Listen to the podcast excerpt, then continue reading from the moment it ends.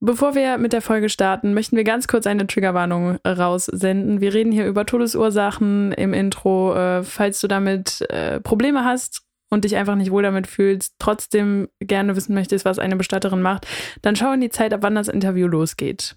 Neue Woche, neues Glück und damit ein herzliches Willkommen zu Abgecheckt, deinem Berufswahl-Podcast. Hello. Eine Stimme aus dem Off. Hello, it's me. Wir sind, äh, ja, Fabi und Jesse. Ich habe deinen Namen jetzt einfach vorweggenommen. Äh, Fabi, sorry, es tut Hi, mir ich leid. bin Fabi. Mein Name ist Fabi.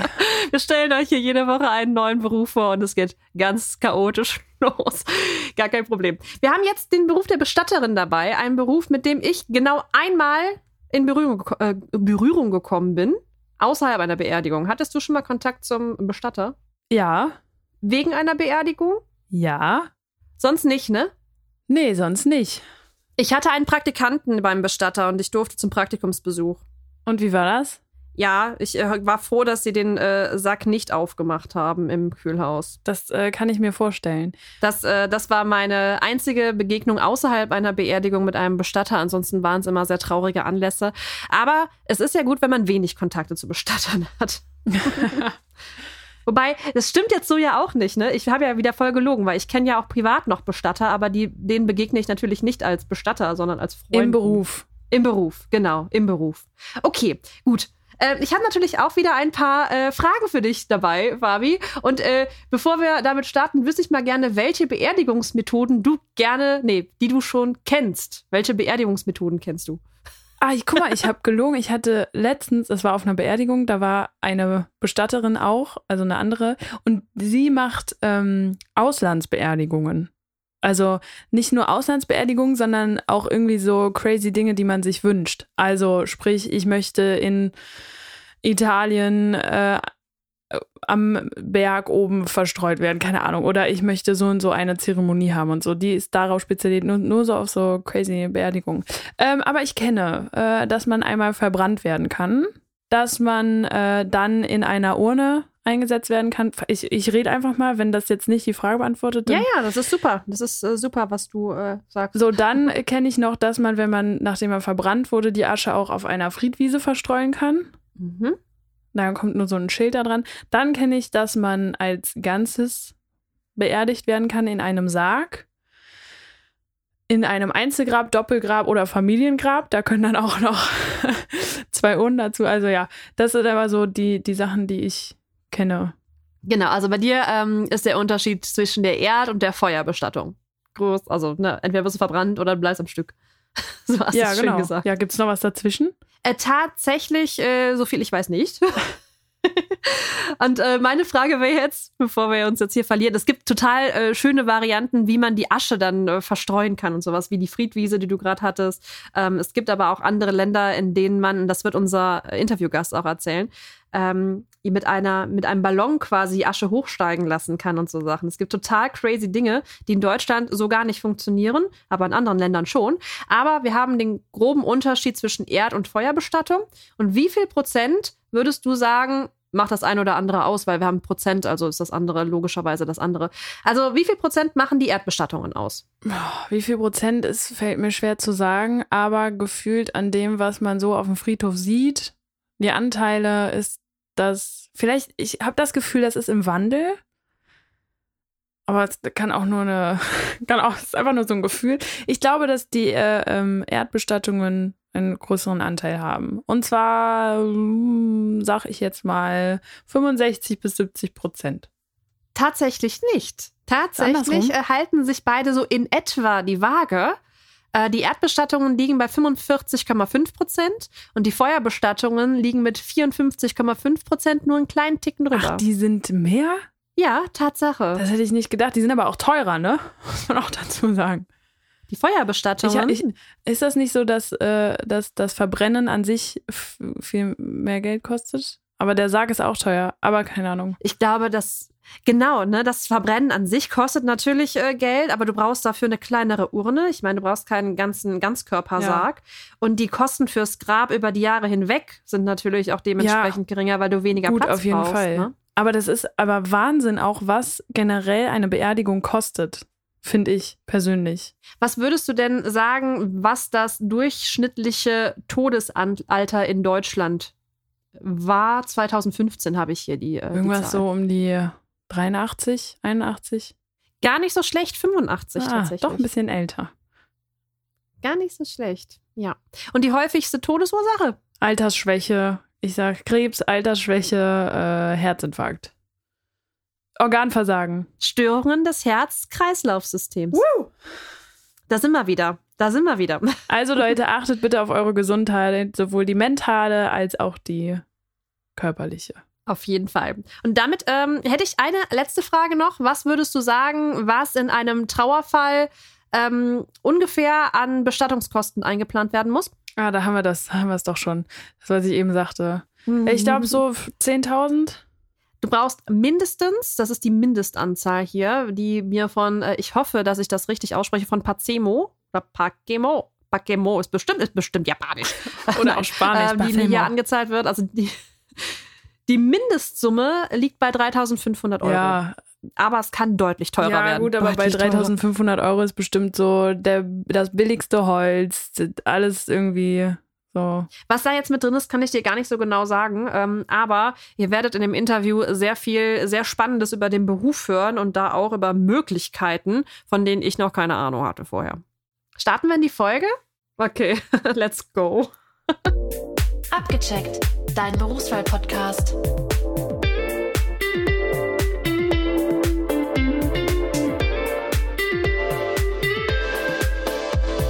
Bei mir ist jetzt die Laura. Laura, am besten stellst du dich unseren Zuhörerinnen und Zuhörern einmal selber vor. Ja, hallo, ich bin Laura, ich bin 28 Jahre alt und ich arbeite als Bestatterin. Und da ist es jetzt ganz spannend. Wie bist du dazu gekommen? Ja, ähm, nach meinem Abitur 2013 hätte ich nicht damit gerechnet, dass ich da lande. Hab ein Theologiestudium gemacht und äh, vorher noch eine Ausbildung im Krankenhaus angefangen und bin der Liebe wegen dann irgendwie im Bestattungshaus gelandet und fühle mich seit drei Jahren pudelwohl in meinem Beruf. Ich glaube, das können auch nur ganz wenige Leute behaupten, dass sie äh, durch die Liebe in ein Bestattungshaus gekommen sind. Ich glaube, das, äh, das ist eine, eine spannende Story. Erzähl uns doch mal, wie, äh, wie das zustande gekommen ist. Ja, ich habe äh, meinen jetzigen Partner kennengelernt schon 2009 und wir haben uns äh, ein bisschen aus den Augen verloren. Und 2019, als wir wieder zusammengekommen sind, habe ich studienbegleitend einen Job gesucht. Er hatte einen Job bei seinen Eltern und sich selbst im Betrieb frei. Und ja, seitdem bin ich Bestatterin, habe angefangen mit so ganz kleinen Hilfstätigkeiten und mittlerweile arbeite ich Vollzeit und ich äh, würde nichts anderes mehr machen wollen. Was sind denn deine typischen Tätigkeiten am Tag? Also wenn du uns so einen ganz klassischen Arbeitstag von dir beschreiben würdest, wie sähe der aus? Also wir fangen morgens entgegen aller Annahmen gar nicht mal so früh an. Wir fangen immer so gegen halb neun an zu arbeiten. Dann äh, kommen meistens schon die ersten Kunden, Hinterbliebene, die Trauernden, die einfach ja zum Beratungsgespräch kommen oder noch eine Anzeige besprechen möchten oder eine Danksagung. Vormittags sind meistens auch die Beisetzungen. Also wir übernehmen dann eben alles. Ab dem Zeitpunkt des äh, Todes übernehmen wir jegliche Aufgaben. Das heißt, wir melden alle äh, Versicherungen ab, Krankenkasse, wir beantragen Witwenrente, wenn die gezahlt werden sollte. Wir machen einfach alles und äh, darum kümmern wir uns so den ganzen Tag und vor allen Dingen aber auch zum Beispiel um Vorsorgeverträge. Also bei uns kommen ganz, ganz viele Leute rein, die gerne einfach für sich selber vorsorgen möchten. Das sind eben so Gespräche, die man auch den Tag über noch irgendwie einbaut und führt, die meistens schöner sind als die eigentlichen Trauergespräche, weil man da doch gut lachen kann mit den Leuten. Ja, wir fahren in Schulen und machen Rundführungen bei uns im Haus. Gerade mit äh, Seelsorgern aus dem Hospiz, die ausgebildet werden, zum Beispiel, die kommen gerne zu uns. Dann natürlich ganz klass klassisch die Einbettung von Verstorbenen, die in Krankenhäusern, Seniorenheimen oder eben zu Hause verstorben sind. Die hygienische Versorgung dieser Verstorbenen. Dann fahren wir natürlich auf die Friedhöfe und dekorieren. Wir kümmern uns um die Beisetzung. Wir setzen Trauerkarten, wir setzen Anzeigen. All das packen wir in einen Tag. Das klingt unglaublich vielseitig. Es klingt, als würde man viel mit Menschen arbeiten. Es klingt aber auch so, als wäre man ähm, häufig alleine. Hm, Also alleine ist man bei uns eigentlich nie. Okay. Wir sitzen mit drei Leuten in einem Büro Und das ist auch gut so. Wir haben immer die Möglichkeit, uns miteinander auszutauschen. Und eigentlich sind immer Kunden da. Ja. Und man hat immer die Möglichkeit, mal alleine zu sein. Aber der Beruf macht es auf, also der Beruf wird ausgemacht dadurch, dass man eben viel mit Kunden zusammen ist. Also die Menschenfreude beziehungsweise der Kontakt mit Menschen sollte schon eine Eigenschaft sein, die man beherrscht. Ja, also man sollte auf jeden Fall nicht äh, eine große Abneigung gegen Menschen besitzen der Kontakt mit Kunden und auch das Fingerspitzengefühl und die Feinfühligkeit, die man eben im Umgang mit Trauernden braucht, das ist schon eine wichtige, wichtige Eigenschaft, die man haben sollte. Jetzt habe ich tatsächlich kaum eine Ahnung, was bei einer Bestattung im Vorhinein alles passiert und worauf man vielleicht auch achten sollte. Ich kann jetzt auf Holz klopfen, dass ich das auch nicht so schnell erlebe. Ähm, aber vielleicht gibst du uns so einen kleinen Überblick, was auch die Hinterbliebenen dann beachten müssen, wenn tatsächlich ein Mensch im Umfeld stirbt und man sich darum kümmern muss. Also wenn ein Mensch im Umfeld verstirbt, würden wir immer wieder dazu raten, ähm, auf der Verbandsseite Deutscher Bestatter zu suchen nach einem passenden ähm, Bestatter in der Umgebung. Das äh, sind alles Bestatter, die zertifiziert sind und dem Verband angehören. Denn leider ist der Bestatter kein geschützter Beruf. Daher kann jeder ein Bestattungshaus eröffnen. Okay, ähm, wow. Okay. Ja. Alle Bestatter, die auf dieser Seite angegeben sind, sind Mitglieder im Verband und sind zertifiziert, müssen damit ganz gewisse Voraussetzungen erfüllen, eben Qualitätsstandards haben aber auch Vorteile wie zum Beispiel Treuhandverträge äh, für Vorsorgeverträge, die wir eben für unsere Kunden abschließen können, mhm. in denen Geld angelegt wird, was auch später vor dem Sozialamt geschützt wird, sollte eine Heimunterbringung eben nicht mehr gedeckt sein. Okay, das heißt, wenn man ähm, auf dieser Seite nachschaut, hat man auf jeden Fall schon mal einen Fachmann. Ähm, kümmert der sich dann um alles oder gibt es irgendetwas, was ja, was die Hinterbliebenen beachten müssen? Also das kommt ganz auf den Betrieb an. Bei uns zum Beispiel ist es so, dass wir uns um alles kümmern, außer äh, die Abmeldung eines ähm, Kraftfahrzeugs, Bankangelegenheiten ähm, und Wohnungsauflösungen. Das machen wir tatsächlich nicht. Okay. Alles andere übernehmen wir. Also wir, ähm, wir melden alle Versicherungen ab, wir kümmern uns um äh, jegliche Abwicklungen, dass äh, Sterbegelder gezahlt werden, dass Versicherungssummen ausgezahlt werden. Wir kümmern uns darum, dass Renten beantragt werden, dass Rentenabmeldungen erfolgen. Wir sagen immer, wir machen von A bis Z alles, von der großen Sterbegeldversicherung bis hin zum kleinsten Ze Fernsehzeitschriften-Abo. Das heißt, der Hinterbliebene braucht tatsächlich auch gar nicht so die große Ahnung davon haben, was noch alles nach dem Tod passiert. Ihr kümmert euch äh, um, ja, eigentlich um alles. ja, also wir sind ein Full-Service-Bestattungshaus. Das heißt, wir machen wirklich alles. Wir kümmern uns äh, um die Beisetzung, Abwicklung mit Friedhöfen, mhm. mit Krematorien, mit Dienstleistern wie Blumen. Wir kümmern uns um den Kontakt mit der Zeitung, sollte eine Anzeige gewünscht sein. Wir setzen die Trauerkarten und drucken diese selber. Wir machen wirklich alles. Das kommt aber auf das Bestattungshaus selber an. Okay, jetzt sagtest du schon, dass ähm, eigentlich jeder diesen Beruf machen kann, dass es aber trotzdem zertifizierte Bestatter gibt. Ähm, wie kann man denn Fuß fassen in dem Beruf? Also gibt es da eine Ausbildung, die man machen kann oder ein Studium? Wie kommt man in den Beruf rein? Als allererstes würde ich jedem empfehlen, ein Praktikum zu machen. Es ist mhm. ganz, ganz wichtig, vorher mindestens zwei Wochen in den Beruf mal reingeschnuppert zu haben, um eben rauszufinden, ist das überhaupt was für mich? Kann ich Verstorbene sehen? Also es ist nicht, also für jeder empfindet das anders, aber für uns ist es immer ganz, ganz wichtig zu wissen, dass jeder, der zu uns kommt, auch genau weiß, worauf er sich einlässt der Beruf ist so vielfältig und manchmal doch schockierender oder eben ja mental belastender, als man das so im ersten Moment mitbekommen möchte. Ja. Und es ist ganz, ganz wichtig, macht ein Praktikum und danach kann man eine Ausbildung machen. Die ist dreijährig und äh, findet im Bestattungshaus, in der Berufsschule und im Berufsausbildungszentrum statt. Okay, also drei Ausbildungsorte. Ja, es gibt äh, eine, äh, dieses Berufsausbildungszentrum, das ist in Münnerstadt in Bayern. Da werden alle Bestatter ausgebildet. Jeder muss dorthin zu überbetrieblichen Lehrgängen.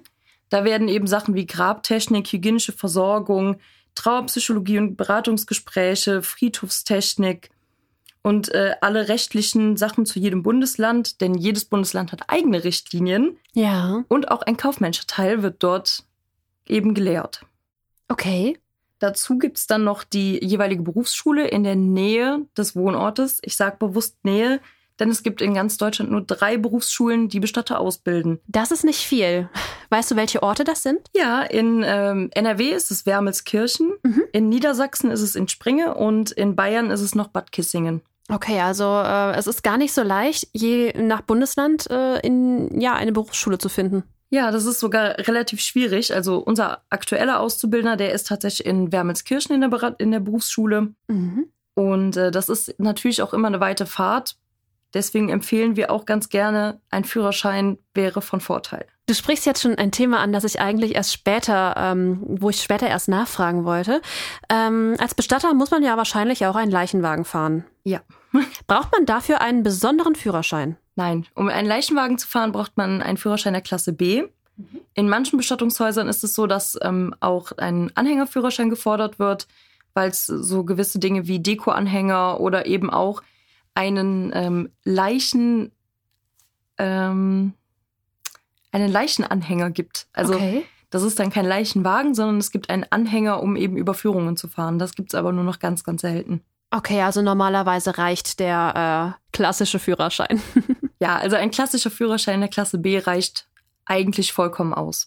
Ähm, jetzt kann ich mir vorstellen, dass es bei dieser Arbeit ziemlich schwer ist, im Nachhinein abzuschalten, dass man, ja, wie man mit der Trauer umgeht, vielleicht auch. Gibt es da auch in der Ausbildung schon, ja, Tipps, Tricks, wie man, wie man am besten das verarbeitet auch? Mm, Ja, das wird thematisiert, wie man das Ganze irgendwie so ein bisschen abschalten kann. Also der wichtigste Rat, den ich jedem geben kann, ist, die Arbeit ist Arbeit und Privat ist Privat. Mhm. Man muss auf jeden Fall, sobald man die Arbeit verlässt, seinen Kopf ausschalten. Aber ganz, ganz wichtig ist es, dass man jemanden auch im, im privaten Umfeld hat, mit dem man über alles sprechen kann, der da keine Berührungsängste hat, denn manchmal kann man nicht anders und muss es einfach, man muss einfach mal mit jemandem drüber sprechen. Und es ist ganz, ganz, ganz wichtig, dass man dann auch spricht, denn ja, wirklich seelsorgerische Angebote für Bestatter selber gibt es gar nicht. Also wir machen alles Seelsorgerische für jeden möglich, aber für uns selber gibt's das leider nicht. Ja. Normalerweise frage ich immer, was am meisten Spaß macht in dem Beruf. Kann man das an der Stelle überhaupt fragen? Ja, ähm, witzigerweise wird, glaube ich, nirgendwo mehr gelacht als im Bestattungshaus. Okay. Also bei uns gibt's äh, das nicht, dass jemand nur griesgrämig äh, da sitzt, wenn man eben reinkommt. Bei uns wird man immer mit einem Lächeln und einem freundlichen Hallo begrüßt. Und ich glaube, was, das mei was den meisten Spaß macht, ist wahrscheinlich, wenn ich unsere Jungs angucke, die haben am meisten Spaß an Dekoration auf dem Friedhof. Okay, ja. Und für mich sind es meine Ansprachen, Traueransprachen, die ich selber halte. Das macht einfach Spaß, den Kontakt mit den Menschen und den Menschen, der verstorben ist, so kennenzulernen, dass man sein Leben wiedergeben kann. Das ist auch eine große Verantwortung an der Stelle, oder? Ja, es ist eine große Verantwortung, aber es ist auch eine sehr schöne Aufgabe, jemanden einen schönen letzten Abschied zu bereiten. Das glaube ich. Was ist denn im Gegensatz dazu das Schwierigste an deinem Beruf? Das Schwierigste ist das Feingefühl, das Fingerspitzengefühl. Jeder Trauernde ist anders und jeder trauert eben anders. Und man muss auf jeden eingehen und jeden da abholen, wo er sich eben gerade befindet. Es ist nicht immer einfach, den Leuten auch Informationen zu entlocken. Also man muss so ein gewisses Fingerspitzengefühl schon entwickeln, um zu wissen, was die Leute suchen, was die Leute brauchen und wie man, wie man irgendwie einen Zugang zu dem Menschen findet. Jetzt bist du ja noch sehr jung. Ist das Alter ähm, für manche Hinterbliebenen ein Thema? Also traut man dir das automatisch zu, dass du das kannst? Oder gibt es da schon manche Skeptiker, die äh, ja erstmal zweifeln? Also bis jetzt haben wir noch niemanden, oder beziehungsweise ich habe noch niemanden erlebt, der daran zweifelt, dass ich meinen Beruf irgendwie schlechter ausführen könnte als jemand, der Mhm. älter ist. Wir sind natürlich sowieso ein junges Team, also wer zu uns kommt, weiß einfach, dass bei uns nicht der typisch 70-jährige Bestatter in schwarzem Anzug und weißem Hemd und schwarzer Krawatte auf einen wartet. Ich wollte nicht das Klischee bedienen, aber genau daran habe ich gedacht. Das sind wir halt leider überhaupt nicht. Also bei uns arbeiten meine Schwiegereltern, mein Freund, sein Vetter, ein Mitarbeiter und ich. Wir sind Mhm. alle sehr, sehr jung. Unser Auszubildender, der ist tatsächlich erst 21 Ja. und der macht seinen Job genauso gut wie alle anderen. Und da gibt's auch bis jetzt gar keinen Zweifel dran, dass wir das irgendwie schlechter machen würden. Und bis jetzt sind eigentlich alle sehr überrascht und sehr positiv auf uns eingestimmt, wenn sie reinkommen und loben sogar, dass sie so ein junges Team selten gesehen haben. Das ist super. Genau, wenn man was, äh, ja, auch mal was anderes haben will, dann ist man bei euch wahrscheinlich dann auch richtig, weil ihr wahrscheinlich innovativer arbeitet als andere Bestatter. Hm, innovativer würde ich gar nicht sagen. Wir sind vielleicht einfach hm, anders. Also bei uns trägt keiner schwarz in schwarz. Wer bei uns reinkommt, muss damit rechnen, dass wir zwar in gedeckten Tönen, aber eben nicht in schwarz rumlaufen. Ja. Unsere Firmenfarbe ist zum Beispiel Bordeaux-Rot und unsere Jungs tragen auf dem Friedhof immer eine Bordeaux-rote Krawatte und niemals eine schwarze. Das gibt es einfach bei uns nicht. Und auch bei uns im Firmengebäude an sich ist alles sehr, sehr hell gestaltet, weil wir eben dieses klassische Klischee Bestatter in dunkel, dunkel, dunkel nicht haben wollen. Ich äh, möchte nochmal auf äh, das Alter kommen, allerdings nicht auf dein Alter, sondern auf ähm, das Alter der Verstorbenen. Jetzt ist es ja so, dass äh, das Alter und auch der Tod gehören zum Leben dazu. Aber es sind ja nicht immer nur die älteren Menschen, die sterben. Es stirbt ja auch mal jemand, der noch jünger ist. Wie gehst du damit um? Schwierig. Also es ist so, wenn ältere Menschen sterben, dann gehört das zum Leben dazu und man kann es sehr gut verarbeiten, denn Mhm. diese Leute hatten ihr Leben und haben sicherlich ihr Leben gelebt. Wenn gerade Kinder sterben, ist das eine Situation, die uns alle belastet, die wir nicht einfach abschalten können. Da rasen die Gedanken im Kopf. Es fühlt sich falsch an. Es ist überhaupt nicht richtig. Ein Kind sollte nicht sterben. Aber wir haben einen äh, Trauerredner in Düren, der hat mal ganz, ganz treffend gesagt, wenn Sie Bilder von Engeln sehen, sehen Sie immer kleine Kinder als Engel. Und ich glaube, das ist ein treffender Vergleich. Aber einfach ist das nicht und das kann auch niemand gut. Selbst meine Schwiegereltern, die seit 25 Jahren Bestatter sind, die können auch das nicht gut ertragen, weil es einfach falsch ist. Es gehört sich nicht. Ja, so stelle ich es mir auch vor. Also der Vergleich mit den Engeln ist sehr schön. Ich glaube, dieses Bild sollte man dabei auch einfach im Kopf behalten. Aber klar, ähm, ein junger Tod ist nochmal umso schrecklicher. Jetzt hast du gerade eben schon angesprochen, dass äh, man auf dem Friedhof arbeitet, dass man auch im Bestattungshaus arbeitet. An welchen Arbeitsorten ist man so in seinem Arbeitsalltag? Unser Arbeitsalltag ist an so vielen verschiedenen Orten. Ähm, Im Krematorium zum Beispiel arbeiten wir. Wir arbeiten auf den Friedhöfen, in den Trauerhallen am Grab selber. Wir arbeiten im Bestattungshaus. Wir arbeiten in Krankenhäusern, Altenheimen. Wir arbeiten zu Hause bei den Leuten. Ganz, ganz unterschiedlich. Je nachdem, wo eben jemand verstorben ist oder wo wir gerade zum Trauergespräch hinfahren. Dann kommt ihr auf jeden Fall sehr viel rum. Man ist als Bestatter sehr viel unterwegs. Jetzt haben wir über ähm, Fälle geredet, bei denen es sehr traurig und schmerzhaft ist, aber vielleicht erlebt man als Bestatter, du sagtest schon, ihr lacht sehr viel im Betrieb, auch mal etwas ähm, Lustiges oder Skurriles. Hast du da eine kleine Anekdote für uns? Äh, Ja, tatsächlich. Bei einer Trauerfeier vor ein paar Wochen ähm, hatte die Verstorbene vorher schon gesagt, bevor sie verstorben ist, dass sie auf ihrer Bestattung gerne das Lied Ruth sinte Ruse hören möchte. Ja. Und äh, alle Freunde, die eben auf dieser Beisetzung waren, haben beim Refrain tatkräftig eingestimmt und die ganze Trauerhalle hat gemeinsam eben diesen alten Klassiker gesungen. Das stelle ich mir als einen richtig schönen Gänsehautmoment vor. Ja, das, also Gänsehautmomente kennt man in unserem Beruf ziemlich oft. Ja, das stimmt natürlich. Da hast du vollkommen recht. Jetzt haben wir über die Arbeitsorte gesprochen, wir haben über deine Tätigkeiten gesprochen. Du hast das schon gesagt, um wie viel Uhr man morgens anfängt, ähm, aber so die konkreten Arbeitszeiten kenne ich jetzt noch nicht, weil gestorben wird ja irgendwie immer gefühlt. Ähm, seid ihr nur in der Woche unterwegs oder auch am Wochenende? Wie sind die Arbeitszeiten? Also wir machen es so, dass wir eben im Wochenwechsel Bereitschaftsdienste haben. Das heißt, einer von uns ist immer 24 Stunden erreichbar. Telefonisch als auch eben vor Ort, wenn das denn gewünscht ist. Und unsere Mitarbeiter teilen sich auch eine Bereitschaft, denn am Wochenende werden Leute genauso sterben wie eben unter der Woche und auch zu jeder Tages- und Nachtzeit. Ja. Also kann es eben auch schon mal passieren, dass man um zwei Uhr nachts noch irgendwo hinfährt. Oh, wow, dann wird man aus dem Bett geklingelt quasi. Das ist für uns ganz normal und gehört zu diesem Beruf dazu. Und das sollte man auch vorher wissen, wenn man sich dafür entscheidet. Jetzt sprichst du schon das nächste Thema an. Du äh, spielst mir hier die Bälle so zu, das ist perfekt. ähm, was würdest du Menschen empfehlen, die diesen Beruf lernen wollen? Welche Eigenschaften brauchen sie? Welche Fähigkeiten? Du hast schon gesagt, sie müssen sich darauf einstellen, dass sie mal nachts raus müssen und sie sollten auf jeden Fall ein Praktikum machen. Aber was braucht man noch? Ähm, ganz wichtig, wie eben schon mal gesagt, das Einfühlungsvermögen. Also der Umgang mit Trauern und Hinterbliebenen folgt ein, seinem, seiner eigenen Intuition. Mhm. Da gibt es kein Schema F. Dann sollte man auf jeden Fall eine psychische Stabilität selber mitbringen, dass man eben alles so ein bisschen verarbeiten kann und nicht so ganz alles an sich ranlässt. Mhm.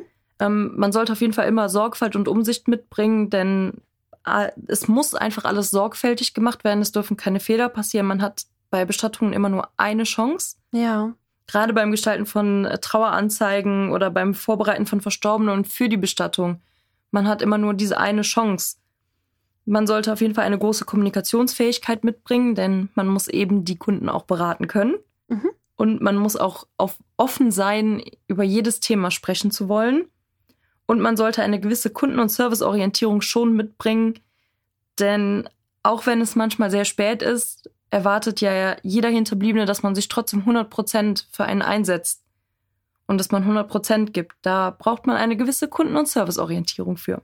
Ich würde noch einmal gerne zu dem äh, Punkt springen, dass du Trauerreden hältst. Ähm, ein paar Beerdigungen habe ich tatsächlich auch schon miterlebt und in der Regel hat immer ein Pfarrer die Rede gehalten. Ähm, bist du quasi Pfarrerin oder gibt es da einen Unterschied? Also ich bin keine Pfarrerin.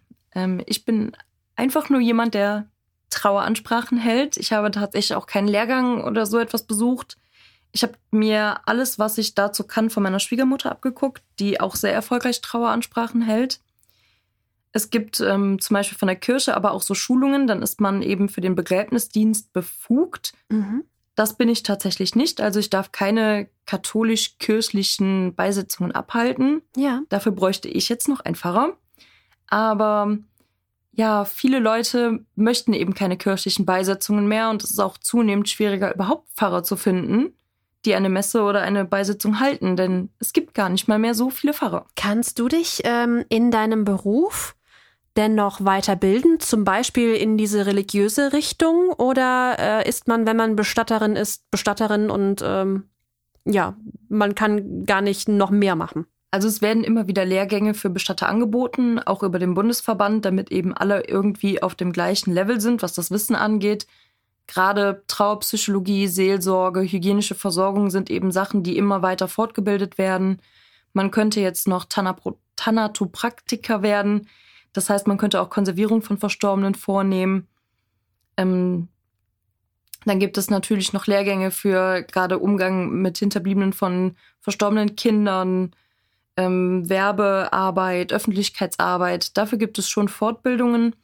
Aber irgendwann ist dem Ganzen eine Grenze gesetzt. Das heißt, es gibt schon noch Möglichkeiten, aber die sind jetzt nicht so ausschweifend wie in einem ja, großen Einzelunternehmen, wo man bis zum CEO oder sonst was noch aufsteigen kann. Nein, also ein CEO oder sowas gibt es äh, eigentlich nicht. Es gibt natürlich riesengroße Bestattungsunternehmen, sicherlich, wie da die Aufstiegssachen sind.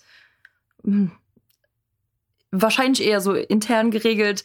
Aber das Höchste, was man äh, im Regelfall erreichen könnte, wäre eben der Bestattermeister. Es gibt ja unzählige, ähm, ja, Gerüchte will ich jetzt nicht sagen, aber wenn man sich mit jemandem unterhält, der ähm, gerade einen Trauerfall hatte und eine Bestattung mitgemacht hat, dann heißt es immer, das war irre teuer. Und deswegen mm, schließen auch viele quasi Versicherungen dafür ab.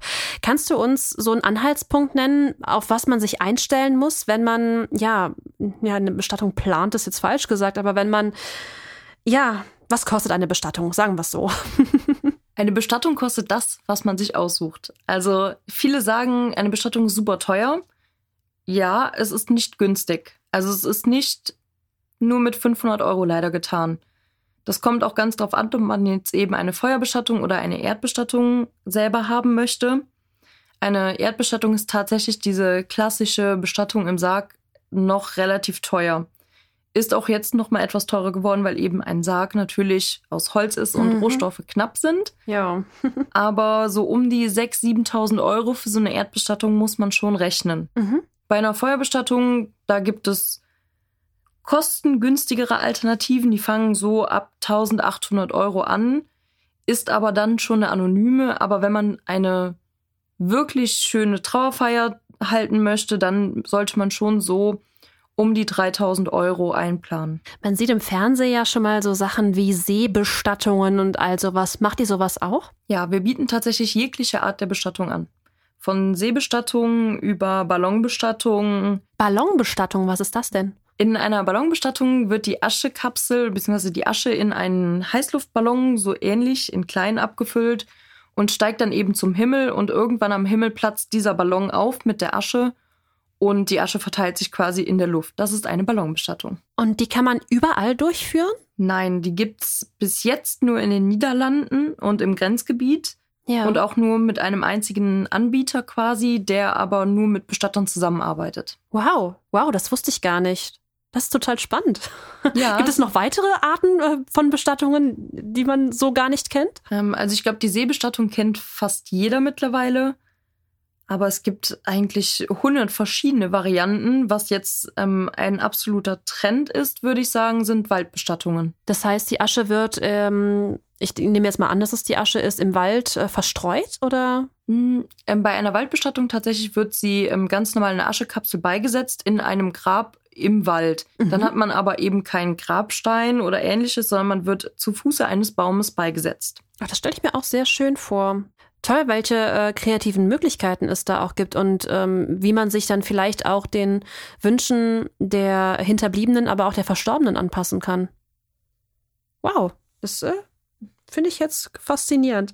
Wir sind tatsächlich schon beinahe am Ende des Podcasts angekommen und am Ende fragen wir immer eine Frage, ähm, ja, in Deutschland spricht man nicht über Geld, aber wir müssen hier einmal über Geld sprechen, da wenn man sich für eine Ausbildung oder einen Beruf entscheidet, spielt das ja auch immer eine Rolle.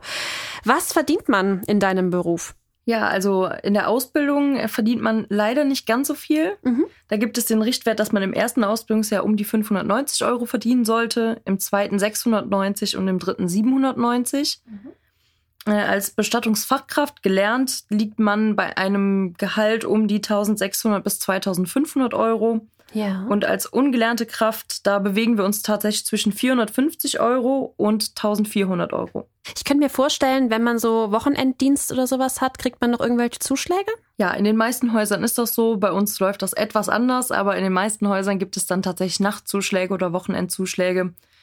Aber es gehört einfach zum Job dazu und man sollte sich vorher klar sein, dass man sein Leben nicht nur durch diese zusätzlichen Stunden irgendwie finanzieren kann. Liebe Laura, ich danke dir herzlich, dass du dir heute die Zeit genommen hast, mir hier ähm, Rede und Antwort auf meine vielen Fragen zu stehen. Ähm, wenn ihr da draußen noch Fragen an Laura habt, dann schreibt uns gerne eine E-Mail oder per Social Media eine Nachricht. Die ganzen Infos findet ihr in den Show Notes.